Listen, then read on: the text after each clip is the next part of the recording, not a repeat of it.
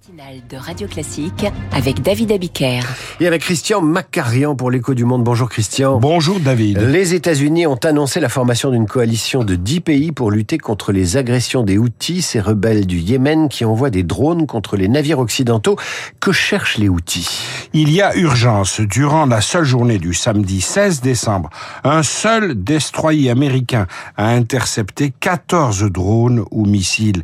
Deux facteurs expliquent ces attaques en nombre croissant qui visent les navires, je cite, liés à Israël.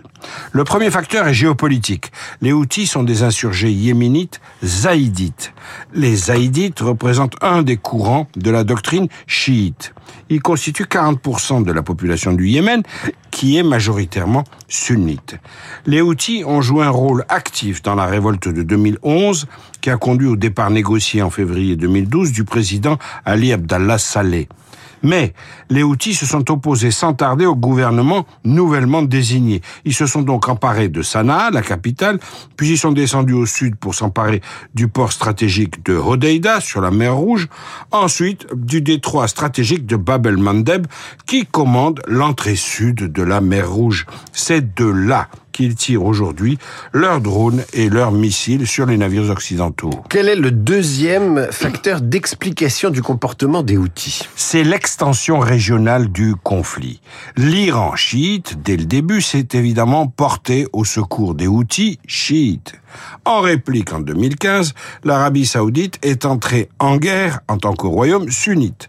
Résultat, selon les, les Nations Unies, 22 millions de Yéménites ont aujourd'hui besoin d'assistance humanitaire et de protection. Le conflit fait des ravages. Beaucoup souffrent de famine. Les Houthis font partie de l'axe de la résistance, qui désigne l'alliance politique et militaire entre d'une part l'Iran et la Syrie, et d'autre part le Hamas, le djihad islamique ou encore le Hezbollah libanais. Il s'agit d'un groupement informel de tous les ennemis affirmés d'Israël et des États-Unis, entièrement coalisés et pilotés par l'Iran. Les Houthis ont reçu un armement conséquent, notamment des Typhoons, version remodelée des missiles iraniens cadres d'une portée de 1600 à 1900 km. Faut-il craindre l'ouverture d'un nouveau front dans cette région? Pour l'heure, il semble que les attaques des Houthis soient bien dosées afin de produire des nuisances répétitives sans pour autant déclencher un conflit ouvert. En cela, on reconnaît la main de Téhéran. L'effet principal est de gravement perturber le commerce maritime. Le groupe pétrolier BP suspend tout transit via la mer Rouge.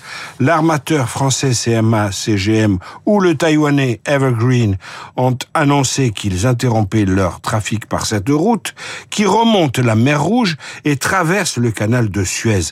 26 millions de containers suivent cette voie chaque année. L'itinéraire de substitution est considérablement plus long et plus cher. Il consiste à contourner l'Afrique par le sud, ce qui ruine l'Égypte et fait exploser les coûts et les délais sur les marchés européens.